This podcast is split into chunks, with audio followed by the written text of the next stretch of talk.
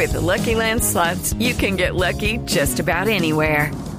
This is your captain speaking. Uh, we've got clear runway and the weather's fine, but we're just going to circle up here a while and uh, get lucky. No, no, nothing like that. It's just these cash prizes add up quick. So I suggest you sit back, keep your tray table upright, and start getting lucky.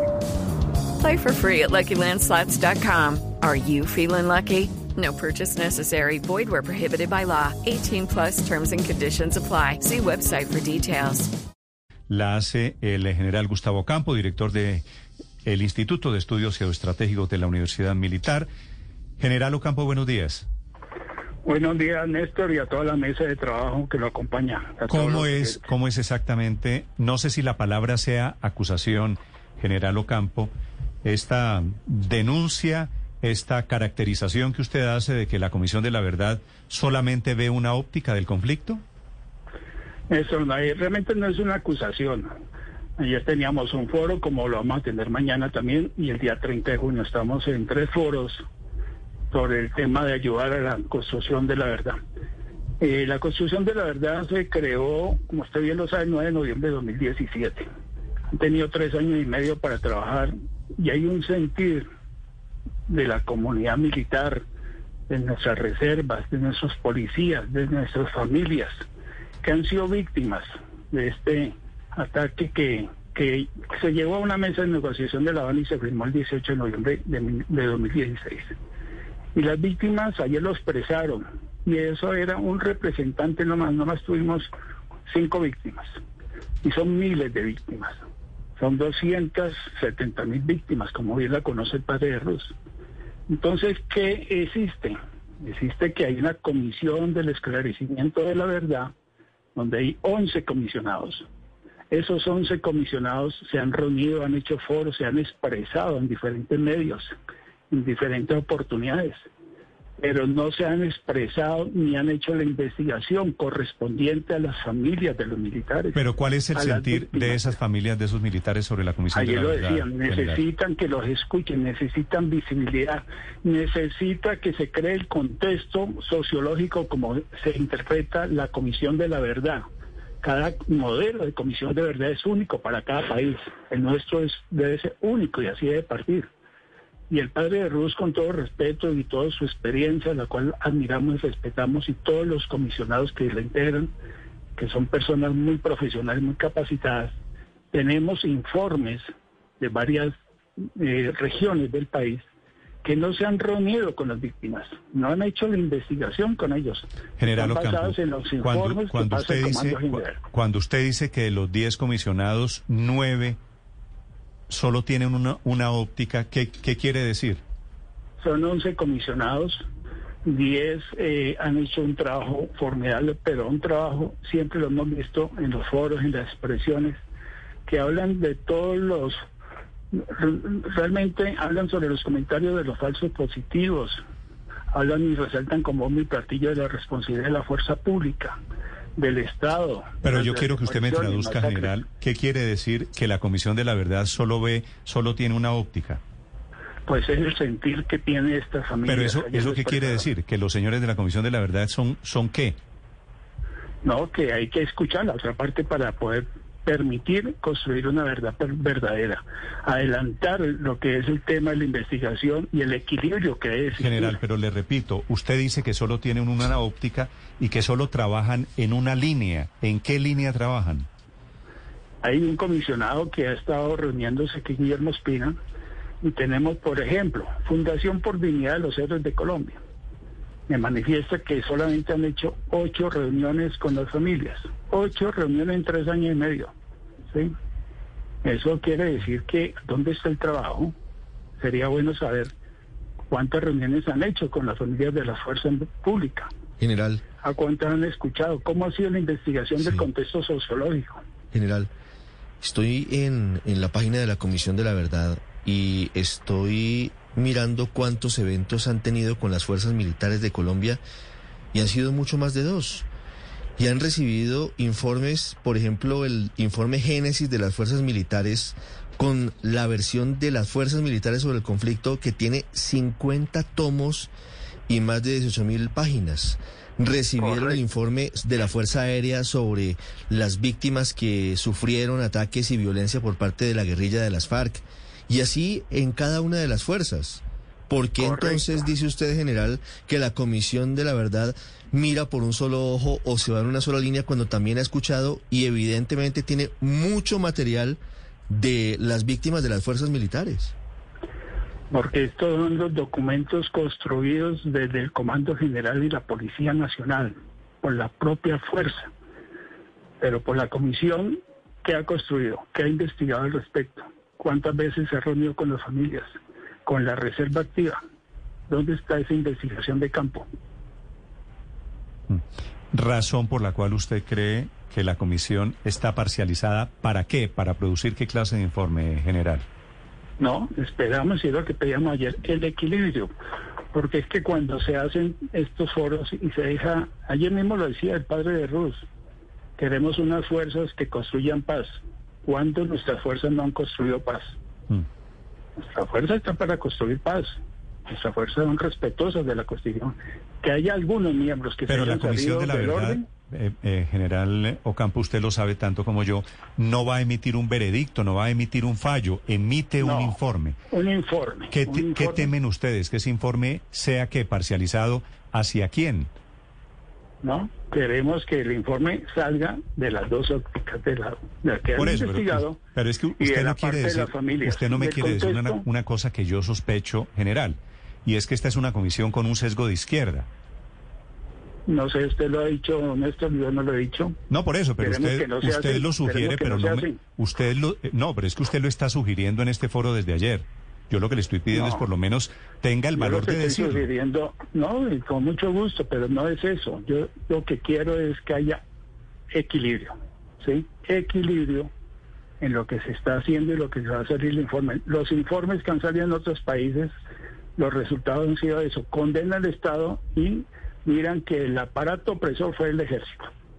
En este país, en nuestro país, no es así, ¿sí? Porque no existió ningún gobernante, ni comandante general que ordena arrasar el pueblo colombiano, ¿sí?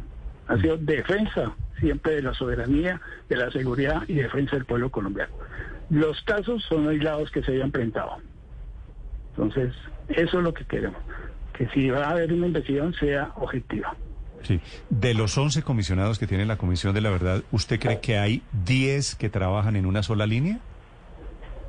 Pues en los, en las evidencias dicen que esos otros 10 no se han reunido con las familias. No ha hecho la investigación de campo en la parte de las reservas y de las afectaciones de nuestras viudas, huérfanos, mutilados. Y ayer lo decían ellos mismos, no lo digo yo. Ellos mismos son quienes.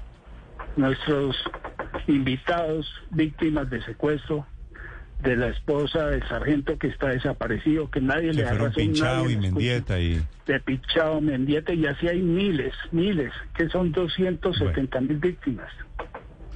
General, gracias por estos minutos. Voy a saludar a- al padre Francisco de Ru, que es el presidente de la Comisión de la Verdad. Padre de Ru, buenos días. Eh, buenos días, Néstor, y gracias por invitarme. Padre, ¿me Sí. habla al teléfono? ¿Lo molesto? Sí, perfectamente. Gracias, padre. ¿Qué piensa usted? Le pregunté al general Ocampo si esto era una acusación. ¿Qué era esto contra la Comisión de la Verdad que se planteó en este foro que tienen ustedes desde ayer? ¿Qué piensa usted de lo que les están diciendo, padre de Ru? Néstor, en primer lugar, muchísimas gracias. ¿Me escucha bien? Ahí le estoy Muchísimas escuchando gracias. mejor, sí, señor. Bueno, muchísimas gracias por la invitación y también muchísimas gracias por invitar al general Ocampo a que eh, lo único que le puedo decir es que mi sentir es que el general expresa una preocupación de las Fuerzas Armadas, pues que yo las yo encuentro que es una preocupación legítima de las Fuerzas Armadas como expresión corporativa. Y me gusta que el, que el general plantee las cosas como las sienten, porque la mejor manera de construir es que expresemos con franqueza las preocupaciones que tenemos, los sentimientos que tenemos, las apreciaciones. Por supuesto, yo no comparto eh, esa afirmación y se lo dije en general con todo respeto, eh, pero yo no, no, no puedo aceptar que nosotros seamos 10 contra uno. Yo tengo, entre otras, un gran aprecio por el mayor Ospina. Sé que para él es muy complejo lo que está haciendo y sobre todo tener que aceptar que al interior de la Comisión de la Verdad no somos representantes de nadie. yo soy un sacerdote católico, pero yo no soy representante de la iglesia en la Comisión de la Verdad, como Patricia Tobón Yagarí no es la representante de las comunidades en Pera, como Saúl Franco no es el representante de los médicos.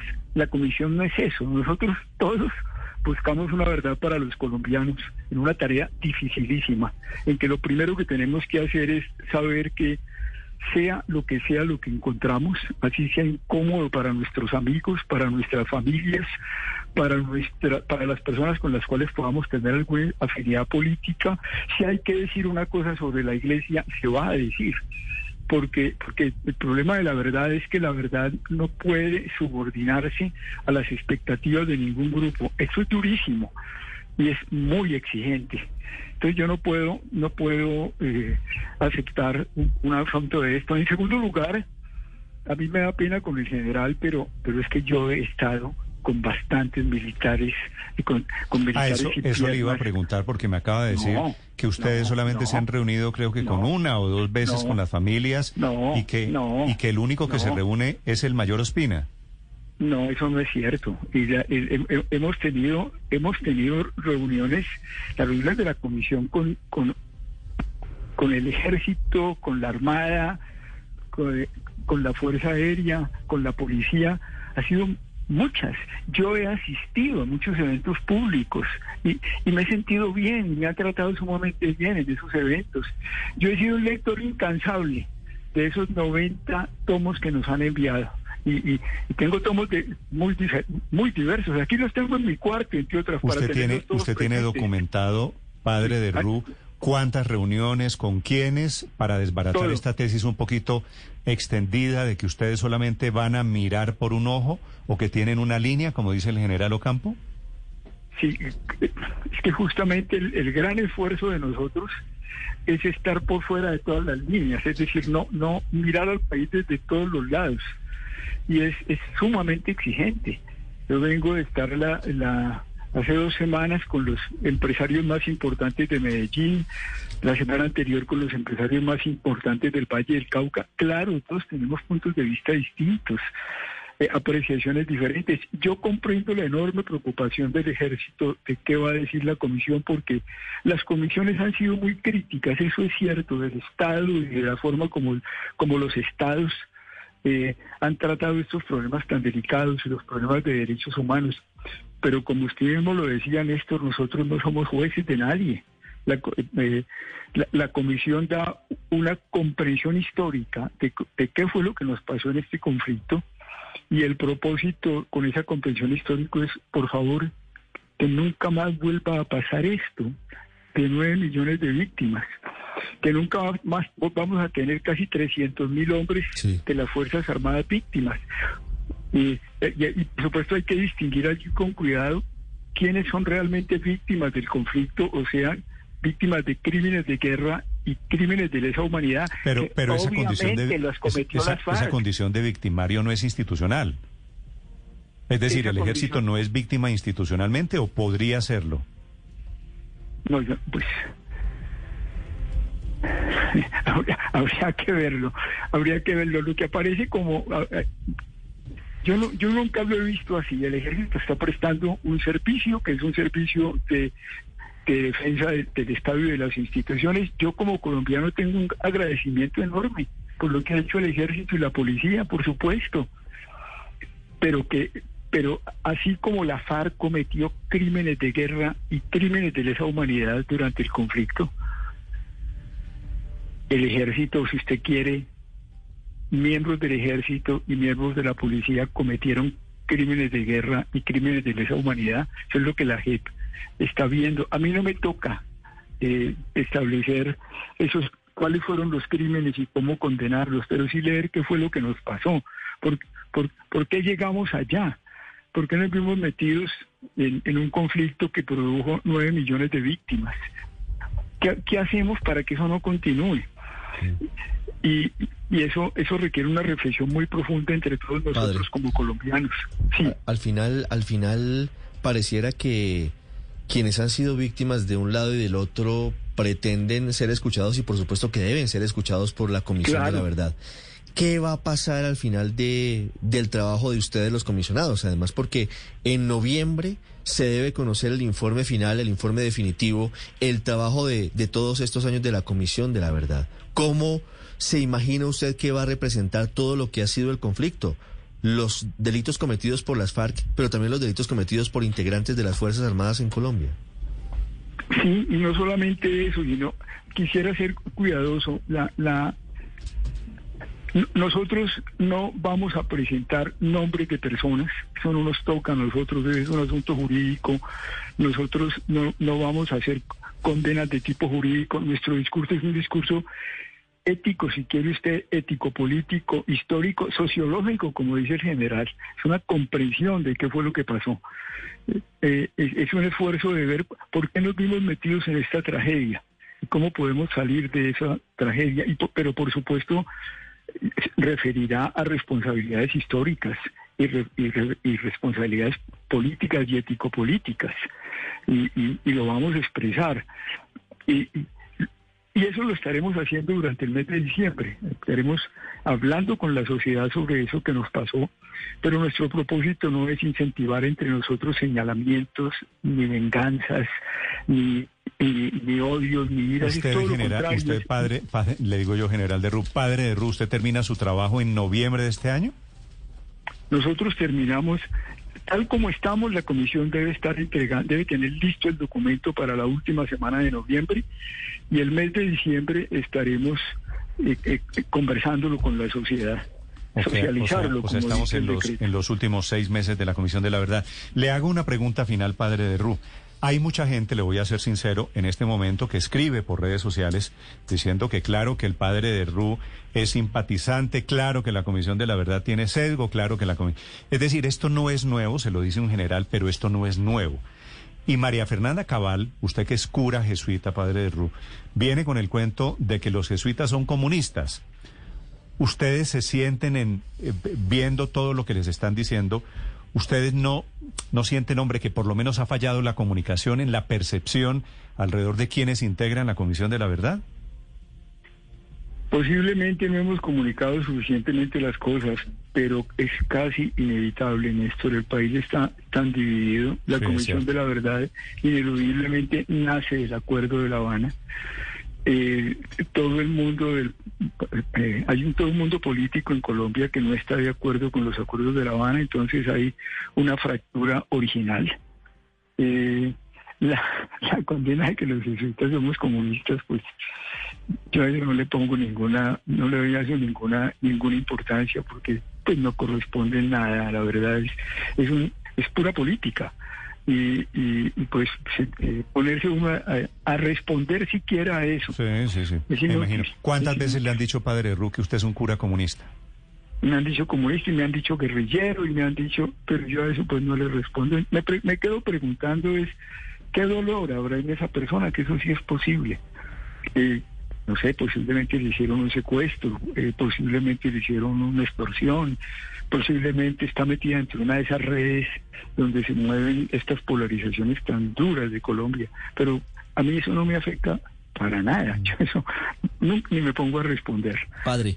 Nunca. Una pregunta final sobre lo que ocurrió el viernes pasado ante la Comisión de la Verdad y la presencia del expresidente Juan Manuel Santos hablando sobre los falsos positivos pidiendo perdón a las víctimas y hablando del contexto histórico de lo que sucedió. El expresidente Álvaro Uribe, que, que era el presidente de la República en esa época dolorosa cuando aumentan los casos, era el jefe del expresidente Santos, ha dicho recientemente que él no va a la Comisión de la Verdad, pero que sí estaría dispuesto a sentarse con usted a contarle su versión de los hechos. ¿Usted, si no es en el marco de la Comisión de la Verdad, estaría dispuesto a escuchar al expresidente Uribe?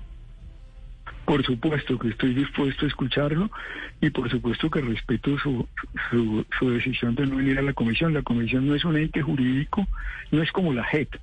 La JEP sí puede... Eh, llamar. Llamar y constreñir a, las, a que vengan como comparecientes, a las personas que, que, la, que, la, que la JEP considera que deben comparecer, nosotros no. Quien viene a la comisión viene voluntariamente. Eh, presidente, el expresidente Santos vino voluntariamente todo el que viene a la comisión viene, excepto, excepto los que siendo comparecientes ante la JEP, que eso es distinto, dentro del sistema de condicionalidad que hay, eh, la JEP los llama a que se presenten ante la comisión y esa presencia en la comisión a colaborar con la verdad histórica y la verdad ético-política y la verdad ética es, es un elemento que puede ser eh, importante para, para, los magistrados de la JEP, pero ni siquiera lo que las personas nos dicen a nosotros, ya en la información reservada, nosotros se la podemos pasar a la JEP, porque la JEP es un ente jurídico. Lo nuestro no tiene nada Ese de sería, jurídico. sería un café muy interesante, Álvaro Uribe y el padre Francisco Derru. Padre, me alegra Ah, sí, saludarlo. Gracias y gracias por el esfuerzo de ustedes de ayudarnos a todos. A... Y déjeme decirle un par de cosas, pues, eh, eh, Néstor, por favor. Sí, señor. Yo quiero expresar un par de cosas que me parece importante decirlas. Primero, mi, mi sentimiento de, de, de, de dolor y, de, y de, dolor por los hombres de las Fuerzas Armadas heridos en Cúcuta. Es un, y, y- y mi profundo rechazo a, a, a todas estas expresiones terroristas que quieren regresarnos a la guerra. Yo lo quiero decir con todo el alma y que ojalá no respondamos a eso de una manera de guerra. Hay que manejarlo de otra manera. El, el- el país tiene que ponerse en otro horizonte. Pero mi profundo dolor y mi profunda protesta por la, de- la herida de los hombres de las Fuerzas Armadas heridos. Step into the world of power, loyalty, and luck. I'm gonna make him an offer he can't refuse. With family, cannolis, and spins mean everything. now, you wanna get mixed up in the family business. Introducing The Godfather at ChumbaCasino.com. Test your luck in the shadowy world of The Godfather slot. Someday, I will call upon you to do a service for me. Play The Godfather now at ChumbaCasino.com. Welcome to the family. No purchase necessary. VGW Group. Void where prohibited by law. 18 plus. Terms and conditions apply.